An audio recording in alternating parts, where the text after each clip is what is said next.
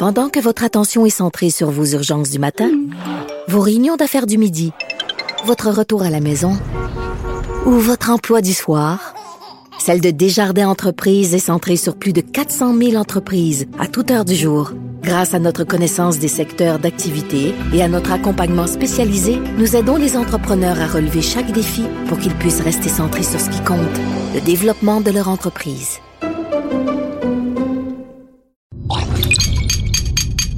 Cube Radio.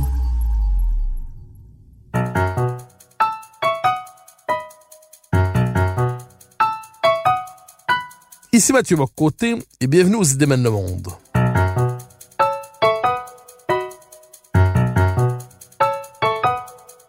Nous chercherons à comprendre, à travers le regard des intellectuels québécois et européens, les grands débats qui façonnent notre monde.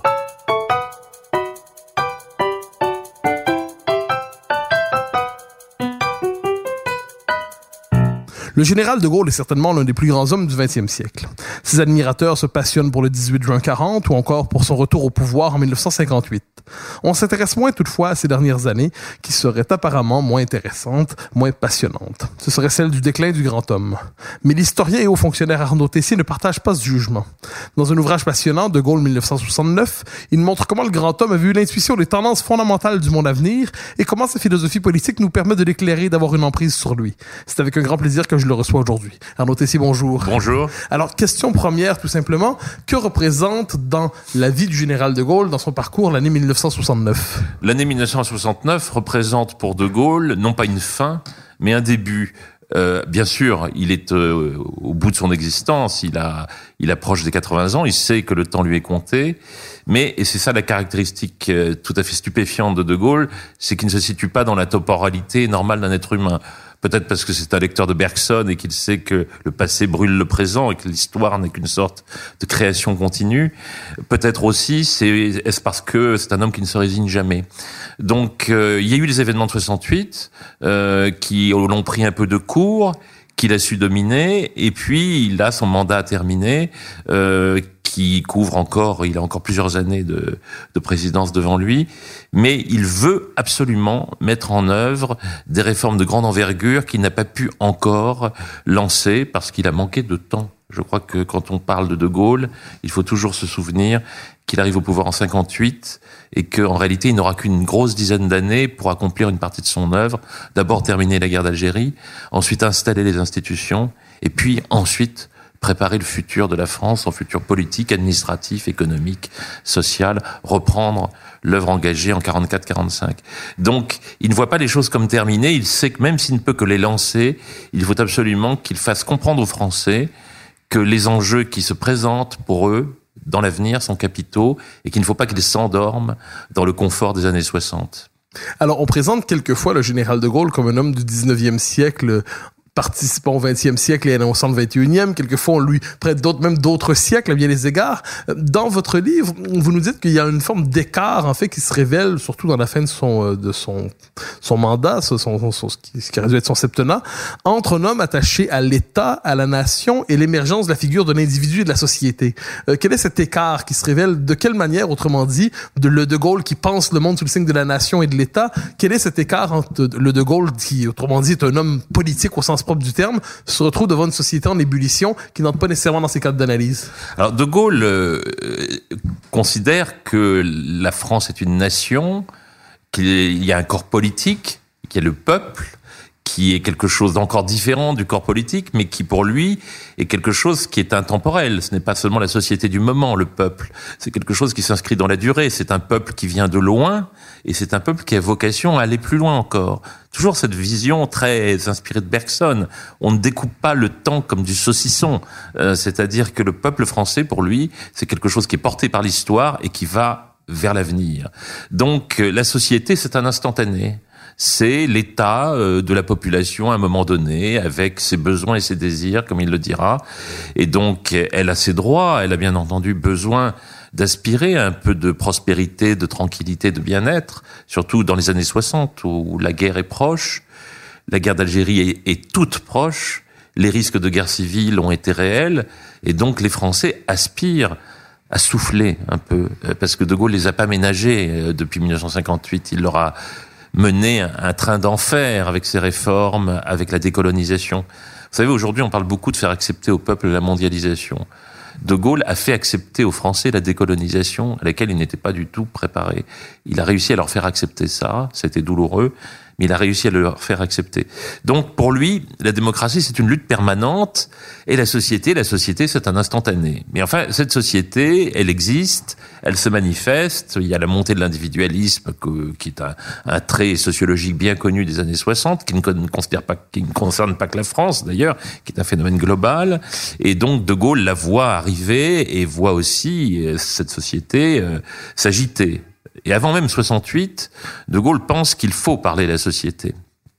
Il faut lui donner une consistance. Mais pour lui, la société, il ne veut pas lui parler de manière classique. D'abord, il ne veut pas que ça se fasse au détriment de la force de l'exécutif et de l'action publique. Il veut que l'État reste fort.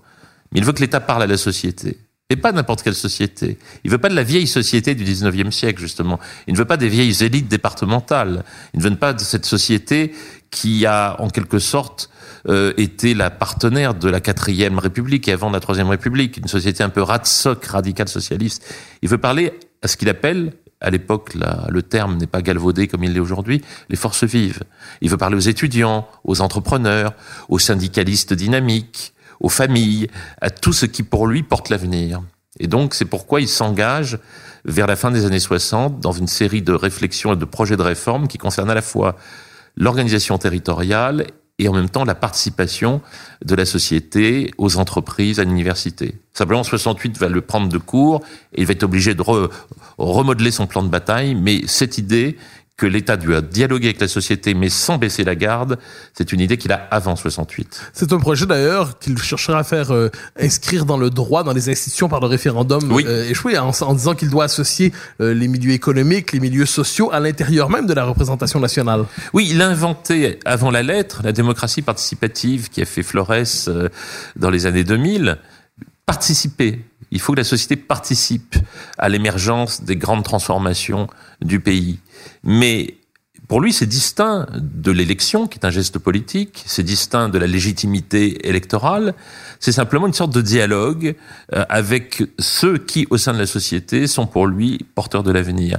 Alors il veut essayer d'imaginer un schéma institutionnel qui lui permette de parler à ces forces vives, sans pour autant, et c'est là la différence avec ce qu'on appellera la démocratie participative, à la manière de Madame Royal euh, dans les années 2000, euh, il veut le faire sans que l'État perde ses moyens d'action. Et donc c'est pour ça qu'il va imaginer de créer, au-dessus du département, entre le, entre le département et l'État, des grandes régions qui sont des régions en partie inspirées de l'histoire, mais qui sont surtout des régions administratives, et où il y aura une assemblée euh, qui pourra représenter ces forces vives. Il y aura des élus, mais il y aura aussi des représentants des syndicats, euh, de, de des, des, corps intermédiaires, il y aura des entrepreneurs, et, et cette société-là pourra discuter avec l'État. Donc c'est quelque chose d'assez original. Il va en faire le cœur du référendum d'avril 69. Euh, de même qu'il va l'intention aussi de faire évoluer les statuts de l'entreprise de façon à associer les salariés, les travailleurs euh, à la, gestion propre de l'entreprise et pas seulement à ses bénéfices.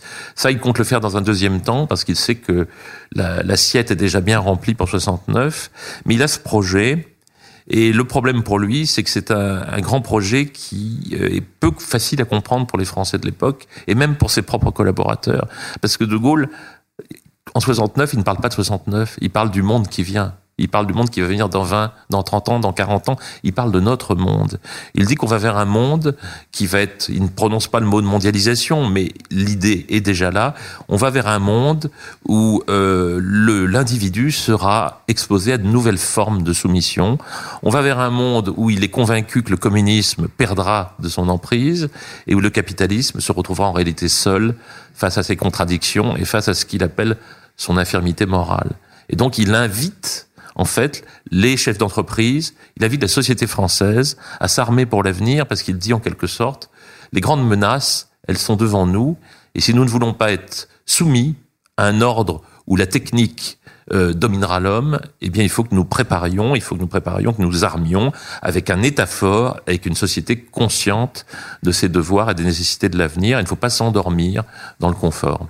Alors, un autre élément du De Gaulle tardif, pour le du dernier De Gaulle, c'est l'importance qu'il accorde, appelons ça une forme, vous me corrigerez sur la formule, mais une, une autre internationale que celle que nous connaissons, une forme d'internationale des nations, si je peux me permettre l'image. Des nations. C'est le, le discours de Phnom Penh, mais c'est aussi le Vive le Québec Euh, et c'est l'attention portée justement dans une époque qui croyait diviser le monde en blocs, en blocs en superpuissance, euh, où chacun devait prêter allégeance à la capitale de l'empire du moment.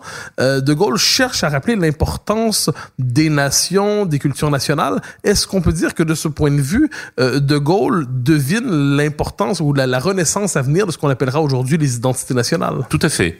Il croit aux identités culturelles à commencer par l'identité culturelle française, puisque un des aspects fondamentaux de la grande politique publique, la plus grande des plus grandes politiques publiques de la cinquième, c'est la politique culturelle. Il croit dans la politique culturelle, euh, et en ce, en ce, sens, il a été brocardé à la fois par une partie de la gauche et puis par, par les libéraux qui considéraient que l'État n'avait pas à s'immiscer. Ils considèrent que l'État doit encourager par les politiques culturelles la création, mais aussi protéger l'identité culturelle d'un peuple parce que ça fait partie des fondements de la démocratie. Il transpose ce raisonnement à l'échelle du monde parce qu'il ne croit pas à la durabilité des idéologies, il croit au risque de domination d'un seul modèle culturel, quel qu'il soit. Et je crois que toute sa politique étrangère, tout son discours de politique internationale est à réinterpréter en ce sens. Et en particulier, je crois que le discours de Québec était très mal compris, y compris par certains de ses collaborateurs. Là aussi, ce n'est pas un discours du passé. Ce n'est pas seulement les vieux liens qui unissent à la belle province, même si c'est très important pour lui. C'est aussi un discours c'est surtout un discours qui regarde vers l'avenir et qui dit, et qui veut dire attention, ne laissez pas niveler, abolir ce qui fait les cultures, parce que ces cultures, ces identités culturelles sont le seul lien que nous ayons de fort avec la démocratie. De Gaulle est, est profondément démocrate. Il le montrera en démissionnant après un, un, référendum que personne ne l'obligeait à faire et sur lequel personne ne l'obligeait à prendre une telle décision euh, à, l'issue du, du, du, du, résultat. Euh, donc De Gaulle est profondément démocrate et il croit que les identités culturelles, il croit que les cultures sont un moyen d'armer les sociétés libres contre l'asservissement à la technique, contre l'asservissement ce qui est peut-être pire qu'une idéologie, qui est un monde qui est un monde sans valeur, sans principe, un monde dominé par l'argent. Et en ce sens, c'est un, un disciple de Peggy, parce que ce monde-là, c'est le monde que Peggy annonce dans ses textes du début du XXe siècle. L'argent, et là aussi, Peggy n'est pas un homme du XIXe siècle, c'est un homme qui est adossé à l'histoire et qui voit qui voit le monde se former et le monde qu'il voit se dessiner est un monde qui peut nous entraîner euh, vers l'esclavage si, si l'homme au sein de la démocratie ne s'arme pas à la fois politiquement, socialement et intellectuellement. Alors, on a tendance aujourd'hui à dire d'une société que plus elle se modernise et plus d'une manière ou de l'autre, elle effacera son identité. Plus elle se projette dans le monde nouveau qui vient, plus elle effacera sa singularité en quelque sorte. Or, lorsqu'on vous lit, on comprend que chez De Gaulle, il est possible de conjuguer, euh, je le dis avec, euh, avec des guillemets, mais il est possible de conjuguer, appelons ça tradition et modernité, ou ancrage dans l'histoire et projection dans l'avenir, ou encore identité culturelle profonde et pari sur le progrès néanmoins. Est-ce qu'on peut dire que chez lui, il n'y a pas de contradiction entre cette idée de parier sur euh, euh, le progrès, l'avenir, la modernité, appelons ça comme on veut, et de l'autre côté, cette idée que le substrat euh, fondamental d'un pays demeure le même, que son identité n'en sera pas altérée? Oui, oui, tout à fait. Pour lui, il n'y a pas de contradiction. J'ai écrit un texte pour un livre qui sur De Gaulle conservateur, je dois en écrire un sur De Gaulle révolutionnaire, et je, je vais dire la même chose. De Gaulle est à la fois conservateur et révolutionnaire. C'est-à-dire qu'il sait, il sait que pour conserver ce qui fait la civilisation, ce qui fait notre civilisation, il faut être révolutionnaire. Il faut bouger, il faut agir tout le temps. Euh, il le dit d'ailleurs dans tous ses textes. Euh, au commencement était le verbe non, au commencement était l'action. Il le dit dans le fil de l'épée. Il le dira aussi sur le fait que la politique, il insistera sur le fait que la politique, ça doit être une action permanente. Et d'ailleurs, la Ve République, c'est une sous De Gaulle, euh, c'est une république perpétuellement active et où les institutions, ce n'est pas comme aujourd'hui, ce qu'elles sont devenues aujourd'hui, les institutions qui sont fortes n'ont pas pour but de protéger le pouvoir, mais de lui permettre d'agir et de l'exposer au contraire au risque. un risque calculé puisque les institutions sont fortes, mais les institutions ne doivent pas devenir une sorte de forteresse à l'intérieur de laquelle euh, une élite se protège, euh, se protège du peuple et, et, des, et, de, et en réalité des, de, de, de, des réalités les plus profondes. Donc pour De Gaulle, tradition et modernité, c'est la même chose, à condition que ce soit cette entrée dans la modernité soit maîtrisée par l'individu, aidé, porté par une communauté et une communauté qui s'incarne dans un État. C'est quelque chose que Pompidou lui-même reprendra.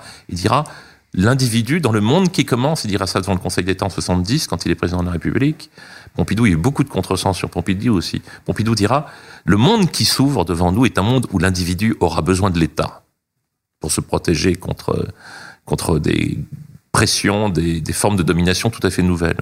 Alors une autre contradiction que, que met de l'avant notre époque, mais qui n'est pas évidente pour De Gaulle, c'est celle entre démocratie et nation. C'est-à-dire, pour aujourd'hui, on, on, a tendance à dire plus une société se démocratise, moins elle se définira comme nation, plus elle s'éparpillera sur le plan de son identité, moins elle se définira dans la profondeur de l'histoire. Or, chez De Gaulle, les deux sont indissociables, démocratie et nation. Oui, bien sûr, parce que euh, une nation, c'est quelque chose de solidaire. Euh, pour lui, la démocratie, ce ne sont pas seulement des institutions politiques. C'est ce que c'est le gros contresens qu'on fait aujourd'hui. On croit que la démocratie, c'est des institutions, c'est une façon de faire fonctionner les rouages politiques, constitutionnels, c'est un rapport entre les pouvoirs. Certes, il y a une dimension politique de la démocratie, mais la démocratie, c'est aussi quelque chose qui a une dimension sociale. Pour, la démo, pour De Gaulle, la démocratie politique n'est rien sans la démocratie sociale.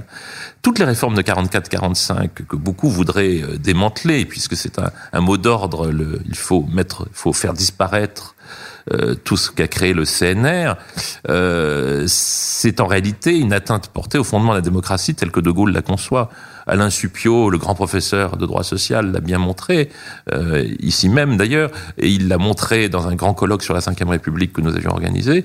Il a dit la démocratie, la, la constitution sociale de la Ve République vient de loin, elle est profonde. Donc pour De Gaulle, il n'y a pas de démocratie sans démocratie sociale, et donc une démocratie doit être à la fois politique, sociale, un territoire doit être solidaire, il n'y a pas des territoires comme on dit aujourd'hui, il y a un seul territoire qui est celui de la nation, ce qui ne veut pas dire qu'il était hostile de manière définitive, par exemple à une construction européenne qui aurait pris une envergure politique considérable. Quand on lit les Mémoires d'espoir, les, deux volumes qui ont été publiés, puisque c'est un texte inachevé, il parle de l'Europe et il dit qu'il croit possible qu'un jour euh, il y ait une forme de nation européenne qui dépasse les cadres nationaux. Mais il dit il faudra du temps et il faudra l'assentiment des peuples et il faudra que ce soit autour de principes communs que nous ne renierons pas. C'est pourquoi il propose, il dit dans les mémoires d'espoir, mon idée, que je n'a pas été retenue, c'était de faire valider chaque étape de la construction européenne par un référendum dans chaque pays.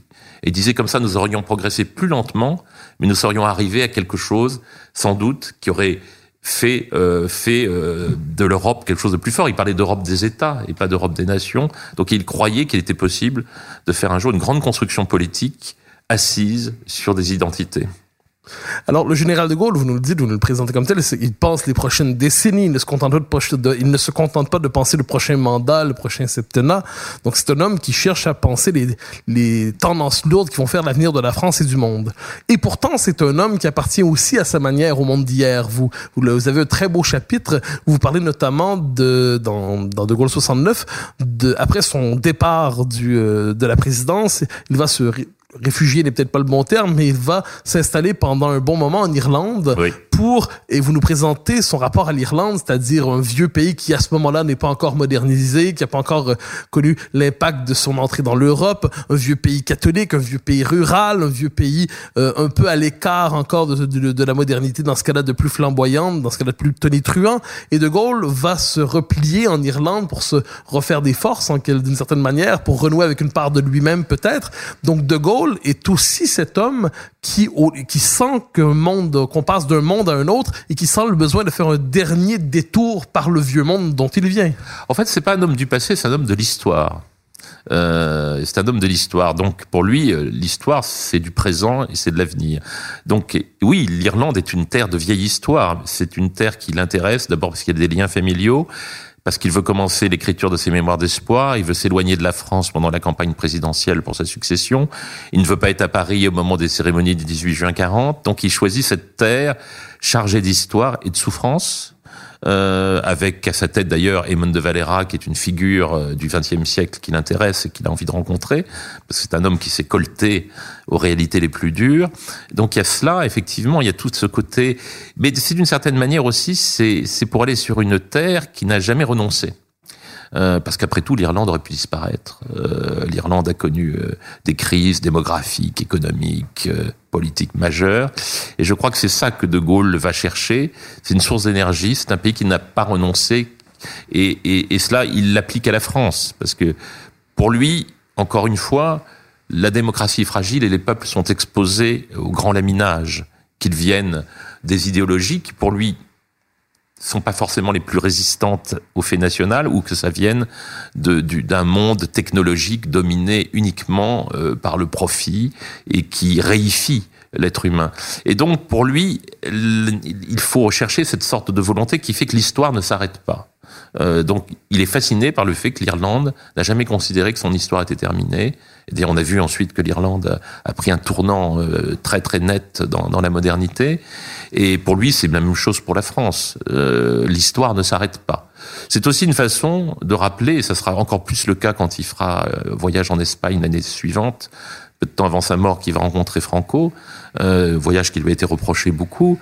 Il va en Espagne, il va rencontrer Franco, parce qu'il veut rappeler aussi que l'histoire, ce sont des souffrances et que un peuple ne survit, euh, ne maintient son identité et ne peut ensuite, comme le fera l'Espagne, aborder la démocratie que s'il y a une volonté euh, d'affronter le monde et d'affronter l'adversité. Je crois que c'est ça qui le hante, euh, qui hante cet homme vieillissant qui sait qu'il va mourir, qui sait que il aura des successeurs qui ne comprennent pas nécessairement ce qu'il dit, parce qu'il ne se situe pas dans le même ordre temporel. C'est la fragilité des nations, la fragilité des démocraties, c'est la même chose. Tout ça, c'est fragile. Il faut toujours armer la démocratie contre les menaces. Et il considère que cette prospérité des années 60, euh, qui n'a pas encore gagné des pays comme l'Irlande, mais qui va la gagner, qui n'a pas encore gagné des pays comme l'Espagne, cette prospérité, elle est euh, temporaire, fragile, et que euh, un monde difficile va surgir. Et quand on regarde ce qui s'est produit après la mort de De Gaulle, dans les 50 années qui ont suivi, euh, on voit que que le diagnostic euh, était prophétique, puisque en réalité, le monde capitaliste est entré dans une phase d'instabilité et de, de difficulté dont aujourd'hui nous voyons peut-être que le début.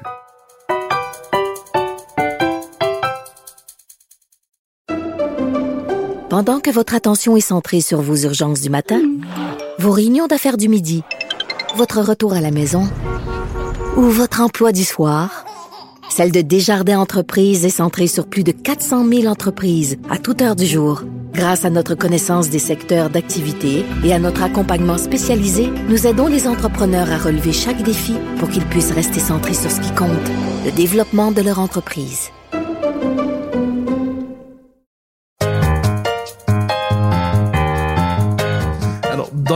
Votre ouvrage, vous nous rappelez l'importance des mémoires d'espoir. Il y a autour de De Gaulle une forme de peut-être de contresens, soit tout le moins d'ambiguïté. On dit souvent De Gaulle est un homme sans doctrine. C'est l'homme du grand réalisme, du pragmatisme absolu. C'est un homme euh, qui a certainement des principes, une certaine idée de la France et de lui-même, ajoute-t-on quelquefois en souriant, mais c'est un homme sans corps doctrinal. Or, vous nous dites que lorsqu'on lit les mémoires d'espoir, par exemple, et plus largement ces livres, on peut trouver néanmoins quelque chose comme un corps doctrinal. Euh, je ne dis pas une idéologie toute faite, mais une certaine vision du monde euh, plus concrète, plus dense qu'on ne l'a dit. Euh, est-ce qu'on peut dire que le cœur de sa philosophie politique se trouvait certes dans son premier livre, euh, ses premiers ouvrages, mais aussi se trouve aussi dans les Mémoires d'espoir où il cherchait à embrasser l'avenir? Il se trouve dans toute son œuvre en fait, et les Mémoires d'espoir sont dans la parfaite continuité avec son œuvre écrite avec ses discours, avec ses messages. Été très frappé, par exemple, du fait que De Gaulle est tout entier dans son premier livre, La discorde chez l'ennemi. Euh, dans la discorde chez l'ennemi, il y a déjà ce saisissement qu'il ressent devant la fragilité euh, des démocraties, du manière générale des nations, des systèmes.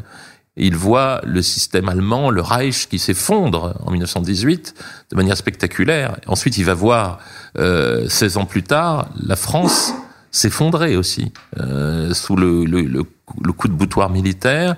Donc cette idée de fragilité euh, l'obsède. Et avec cette idée qui va s'emparer de lui et qui va être très importante pendant la guerre avec le discours d'Oxford et puis à la libération avec les réformes du gouvernement provisoire, cette idée qu'un peuple, une nation et donc une démocratie, ça s'étaye pas seulement avec de bonnes institutions, ça y croit la qualité des institutions, pas seulement avec de bons dirigeants, mais aussi avec un système de société, avec une conception de la société, avec une conception de la culture, avec des politiques publiques extrêmement cohérente, avec un État fort.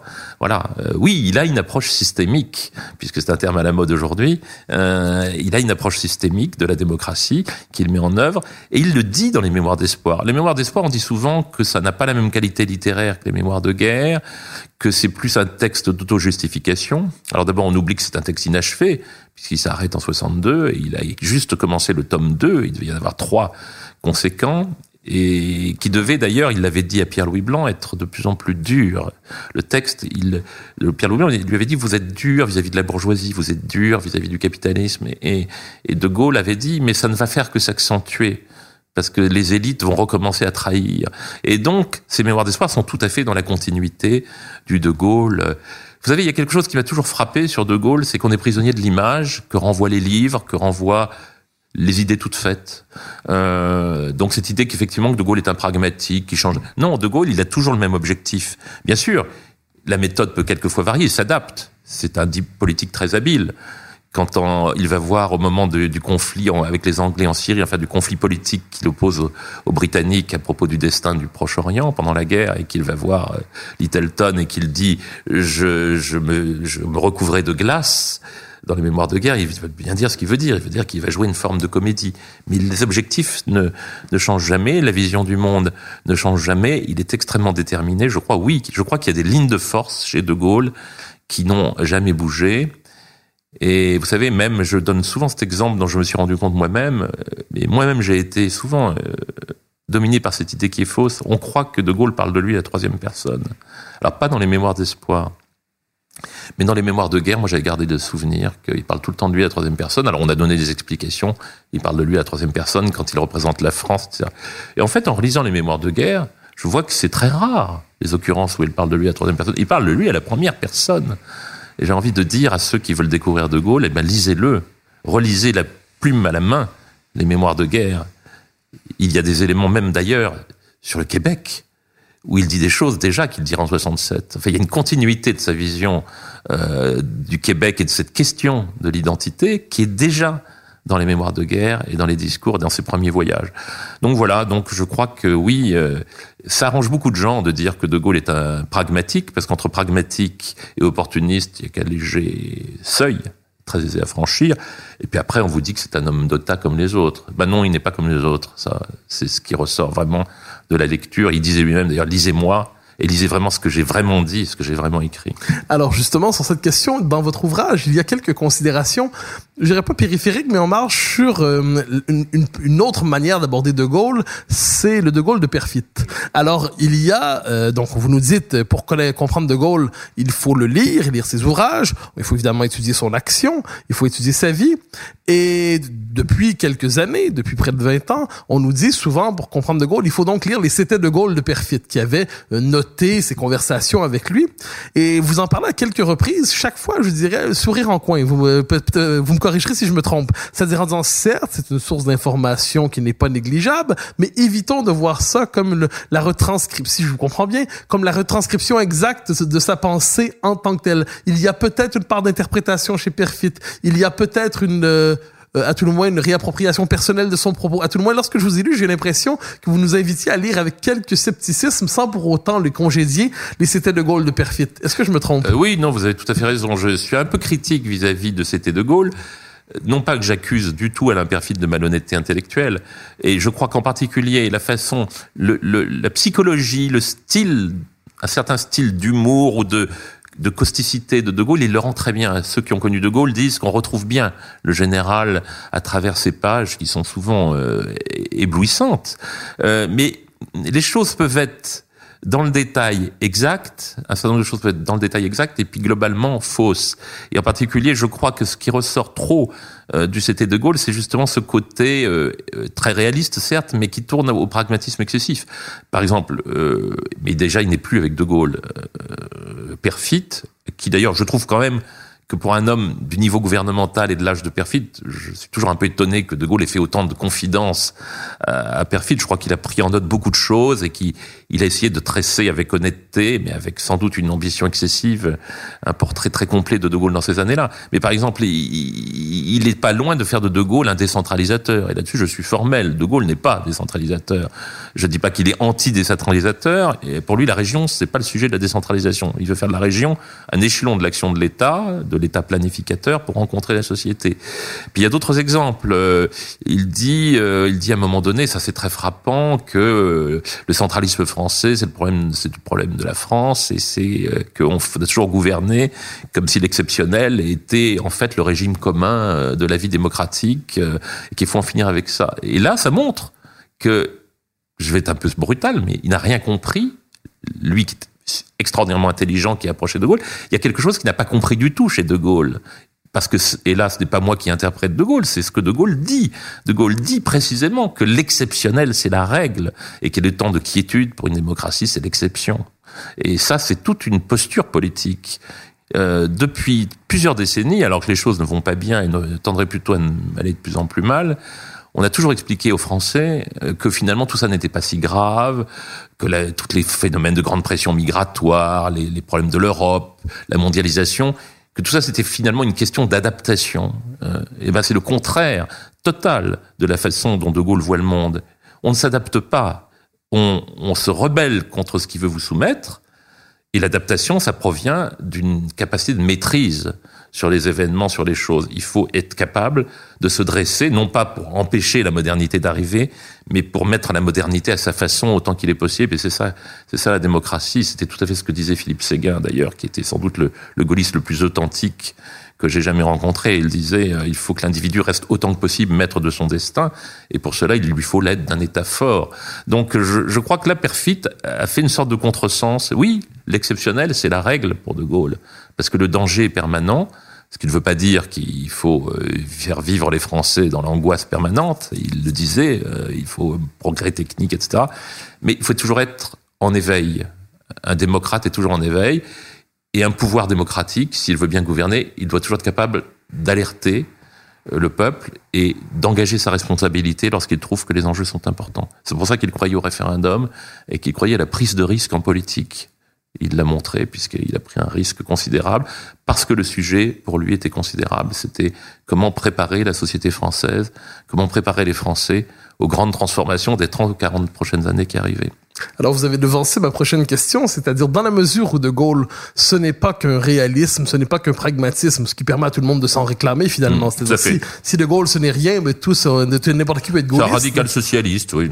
Alors euh, donc il y a à tout le moins un corps de doctrine, c'est à tout le moins une philosophie chez De Gaulle. Et vous avez consacré un, précédent ouvrage à justement celui qui est probablement l'héritier le plus légitime, le plus convaincant du général De Gaulle, c'est Philippe Séguin. Philippe Séguin qui est un personnage aussi très connu au Québec, qui est un ami du Québec. Et j'aimerais vous entendre justement sur, appelons ça, le gaullisme sans De Gaulle. C'est-à-dire, dans la mesure, on a, on a souvent dit, le, du gaullisme sans De Gaulle, c'est impossible. Or, il y a néanmoins des hommes qui se sont réclamés du gaullisme au-delà du 18 juin, au-delà du style du général, pour reprendre la formule d'un autre. Il y a euh, des gens qui se sont réclamés du gaullisme comme doctrine, comme philosophie politique. Et l'un d'entre eux, c'est justement Philippe Séguin. Est-ce qu'on peut dire qu'il y a eu des héritiers, justement, au gaullisme? Et si oui, dans quelle mesure Séguin est-il l'héritier le plus fidèle du gaullisme Il n'y en a pas eu beaucoup. Euh, il y en a pas eu beaucoup. Euh, je voulais d'abord vous dire que De Gaulle a défini le gaullisme. Euh, ça, c'est quelque chose, une chose à laquelle je tiens beaucoup, parce que dans les mémoires de guerre, il y a un passage où il parle de Jean Moulin, et où il dit que Jean Moulin est gaulliste, entre guillemets. Euh, il explique pourquoi c'est parce que, et il dit parce qu'évidemment il a organisé la résistance, c'est quelqu'un qui refuse la soumission, mais la définition du gaullisme, euh, selon De Gaulle, il la donne presque, il a incorporé l'État à la résistance, dit-il. Il a incorporé l'État à la résistance. Et ça veut dire qu'il a pris un mouvement qui était un mouvement euh, de, refus, de rejet, d'indépendance, de, de, de dignité, mais ça ne suffit pas pour De Gaulle. Il faut que tout ça soit organisé et mis au service de quelque chose de supérieur qui est l'intérêt national, l'intérêt public, qui est beaucoup plus fort que la notion d'intérêt général. Il a incorporé l'État, c'est-à-dire l'intérêt public, c'est-à-dire la nation dans toute son histoire même du seul champ de la guerre. Il incorporait l'État dans quelque chose qui était un grand mouvement, mais temporaire, né des circonstances. Et ça, c'est la définition du gaullisme. C'est qu'on ne regarde pas le présent comme un instantané, la société comme un instantané et les tragédies comme des instantanés. On porte quelque chose qui vient de loin et qui va loin. Et c'est quelque chose, c'est l'État qui le porte, l'État au sens large, c'est-à-dire une puissance administrative articulée avec une puissance politique, avec une conscience très forte de l'identité nationale. Et cela, effectivement, Philippe Séguin en a été l'héritier direct, euh, l'héritier absolument direct, euh, peut-être le seul héritier véritable sur la sur la place politique, en tout cas le seul d'une certaine envergure. C'est sans doute pour ça que l'a tenu à l'écart du pouvoir avec une certaine constance. Et d'ailleurs, lui-même en était conscient, puisqu'il disait qu'il s'était battu pendant sa vie politique, il disait ça au début des années 2000, contre la dégolisation du RPR, du Rassemblement pour la République. Il disait, on a assisté à la dégolisation du RPR.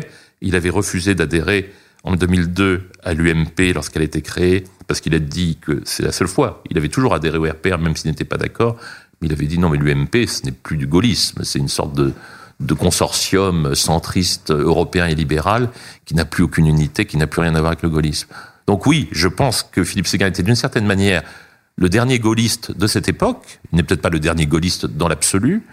Je ne sais pas s'il y a une doctrine gaulliste, mais une vision euh, gaulliste, gaulienne euh, de l'histoire, de la société, du capitalisme, du futur, qui n'est absolument pas démodée.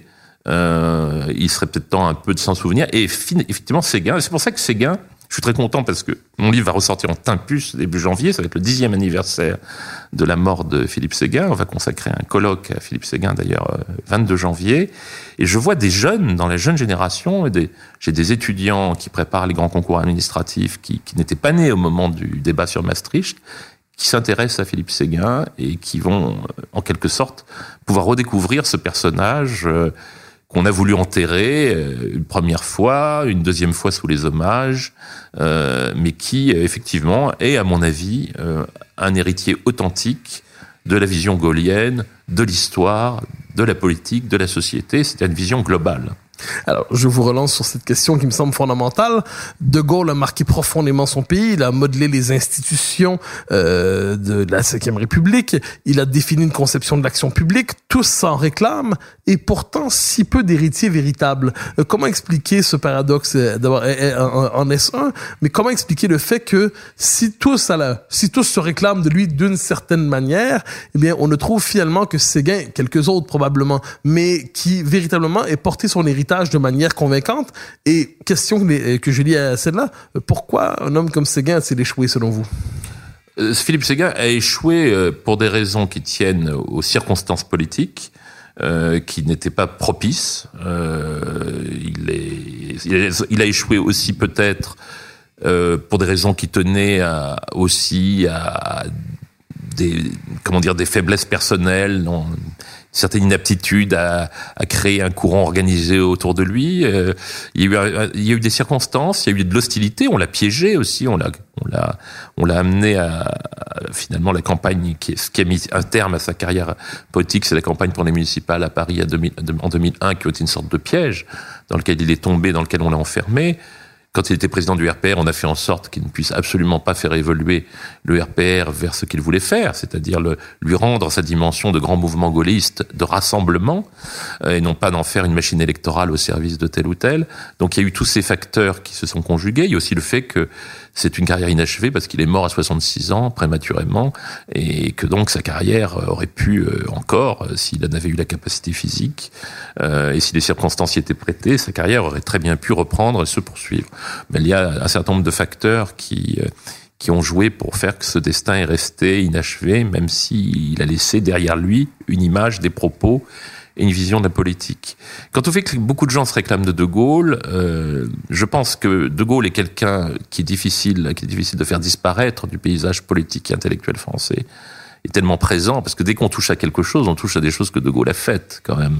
Euh, alors on essaie de le cacher un petit peu, mais enfin voilà, la France vit le modèle français, le modèle politique social français euh, dont on dit qu'il est périmé, c'est De Gaulle qui l'a façonné. Alors, en même temps, De Gaulle est la personnage politique, tout le monde le considère comme le grand homme d'État du XXe siècle, un des plus grands hommes d'État de, l'histoire de France, donc il faut s'en réclamer. Mais je pense aussi que plus on s'en réclame tout en faisant le contraire de ce qu'il a fait, euh, c'est une façon de l'enterrer. Euh, je crois que vraiment, euh, c'est un grand classique. Hein. On couvre sous les images, euh, on prend des postures, des attitudes qui ne veulent pas dire grand-chose, mais ce qui compte, c'est pas tellement la posture gaulienne, qui peut l'imiter De Gaulle ne reviendra pas. Il ne s'agit pas de l'invoquer comme une sorte de, de talisman, mais on peut s'inspirer de ce qu'il a fait. Et regarder ce qu'il a fait et pourquoi il l'a fait. Et je pense que c'est un objet d'histoire de Gaulle et qu'il faut regarder ce qu'il a fait, les lignes de force qui ont conduit son action depuis sa jeunesse jusqu'à sa mort, ce qu'il a voulu faire notamment en 69, euh, avant, avant son départ de la politique, et, montrer que tout cela avait une cohérence et que tout cela, c'est en partie, même pour une large part, ce qui fait la consistance de notre démocratie. Il faut faire attention quand on touche à un certain nombre de fondamentaux en France. Il ne s'agit pas d'être conservateur, mais il ne faut pas confondre. Il y a des choses qui peuvent être réformées, puis il y a des choses qui sont le, les fondements même de notre système démocratique. Et notamment cette idée de solidarité territoriale. Pour De Gaulle, la France n'avait de sens que si chaque partie du territoire français euh, était solidaire de l'autre, quel que soit son niveau de développement, etc. Aujourd'hui, on ne parle plus du territoire, on parle des territoires. Déjà, c'est le début déjà du gros contresens. Donc, euh, la démocratie, elle est liée quintessentiellement à cela. C'est ce que disait Brodel, euh, qui était très inquiet de la façon dont la décentralisation s'engageait en 82-83, malgré sa sympathie pour François Mitterrand et malgré cette sorte d'affinité intellectuelle qu'il pouvait avoir avec l'idée de démocratie locale. Disait la façon dont la décentralisation s'engage me fait très peur parce que j'ai peur que je crains que la France, qui est faite de tissus délicats cousus ensemble, ne se découse. Et avec elle, notre démocratie. C'est exactement ce que nous connaissons. Alors, il nous reste le temps d'une dernière question. Lorsqu'on pense au général de Gaulle, bien évidemment, on, une, bon, appelons ça, on pense à une doctrine, une vision du monde pour la France, par la France et pour la France. Euh, pourtant, le général de Gaulle a été une source d'inspiration à l'extérieur de son propre pays. Euh, il l'est au Québec, évidemment, mais il l'est ailleurs aussi, où on aime s'en réclamer. C'est une figure qui fascine au-delà des seuls Français. Y aurait-il moyen, de ce point de vue, au-delà de ce qu'on pourrait appeler les, réformes qu'il a portées pour la France, le moyen de tirer une forme de vision générale du gaullisme? Il une capacité d'inspirer une, philosophie du gaullisme en quelque sorte qui serait euh, qu'on pourrait légitimement euh, euh, sinon exporter à tout le moins appliquer à d'autres contextes à d'autres situations. Autrement dit est-il possible d'imaginer un gaullisme non pas seulement pour la France mais un gaullisme pour le monde? Oui je crois que je n'ai plus la phrase exacte en mémoire mais que que je cite dans mon livre de Jean-Marie Domnac qui dans la revue Esprit juste après la mort de De Gaulle fait un très bel article sur De Gaulle et il dit, oui, on l'a critiqué pour ceci, on l'a critiqué pour cela, on disait qu'il n'était pas très démocrate. Et il disait, mais un homme, je n'ai plus la formule exacte, mais il y a un homme qui se dresse contre les fatalités. Un homme qui considère qu'il ne faut pas s'incliner devant toutes les formes de soumission qui vous sont présentées. Euh, cette dimension de rebelle et de constructeur à la fois, il me semble que c'est la définition même. Alors je n'aime pas le mot humanisme qui est trop pareil galvaudé, mais c'est une définition de l'humanité. Euh, alors c'est une humanité, c'est un peu comme Peggy, c'est une humanité française, l'humanité de De Gaulle. C'est une humanité fabriquée dans un terreau qui est celui de la civilisation française, mais c'est une civilisation française qui a, pour le coup, à certains moments de son histoire, une dimension universelle. Et oui, il y a quelque chose d'universaire chez De Gaulle. Je ne crois pas du tout que ces grands discours internationaux qu'on lui a reprochés comme étant opportunistes, comme Phnom Penh ou Québec, où Jacques Chirac prétendait que De Gaulle était gâteux. Enfin, vous voyez, je crois que tous ces grands discours qu'il a faits n'étaient pas anti-américains, n'étaient pas destinés à, provoquer pour le plaisir euh, la Grande-Bretagne ou, ou à, faire de barouf à l'étranger, à montrer qu'il n'était n'était pas mort ni totalement vieillissant. Je crois que ça correspondait à une vraie vision du monde. Pour lui, ce qui était valable pour la France était valable pour le monde. C'est-à-dire que c'est une certaine conception de la dignité de l'homme, de la dignité du travailleur. C'est ce qu'il dit dans le discours d'Oxford, la dignité du travailleur. Et j'ai été très frappé par le fait, euh, je ne l'ai pas dit dans mon livre parce que j'ai relu le texte après malheureusement, euh, il y a une similitude extraordinaire entre le déclin du courage, le discours d'Harvard de Solzhenitsyn qui est prononcé une dizaine d'années plus tard, euh, et ce que dit De Gaulle en 69 Solzhenitsyn dit la même chose. Il dit la même chose aux démocraties occidentales. Il dit vous rêvez, vous rêvez d'une sorte de progrès absolu indéfini à l'ombre du communisme qui vous protège. Mais il disait le communisme prendra fin et vous, les occidentaux, vous vous retrouverez face à vos propres contradictions et ce qu'il vous faudra, comme toujours, ce sera du courage du courage, du courage. Et donc l'humanisme de De Gaulle, c'est cette profession de foi dans le courage, le refus de s'incliner devant euh, toute forme de domination, qu'elle soit idéologique ou qu'elle soit euh, de type capitaliste. À partir du moment où le capitalisme broie le travailleur, il parlait tout le temps du travailleur, du travailleur, euh, broie l'homme, dans sa dimension, sa dimension la plus noble, qui est celle de l'homme qui produit qui produit des choses de l'esprit, qui produit de la matière, l'homme qui travaille. Euh, je crois que c'était quelque chose de fondamental pour lui, cette, défense d'une certaine forme d'humanité, et qu'il voulait mettre en garde contre ces formes d'asservissement qui arrivaient. Et ça, ce n'est pas, c'est sans doute quelque chose qui était façonné par une culture profondément française, mais c'est un, message qui est universel.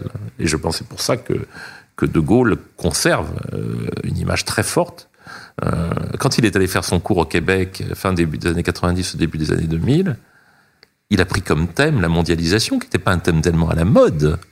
Et, il a dit des choses très fortes. Et il y tenait. Je me souviens, on en a parlé. Oui, Philippe Séguin avait marqué le Québec à ce moment-là. Euh, j'étais son ancien collaborateur, euh, Philippe Séguin. Il m'avait dit, je veux parler de ça. Parce que c'est ça le vrai sujet qui arrive. Il disait ça, 99-2000, il disait le vrai sujet qui arrive, c'est la mondialisation. Et, et, et les formes d'asservissement qu'elle contient pour tous ceux qui travaillent, mais pour les peuples aussi. Arnaud Tessier, je vous remercie infiniment pour votre passage où se démène le monde. C'est moi qui vous remercie.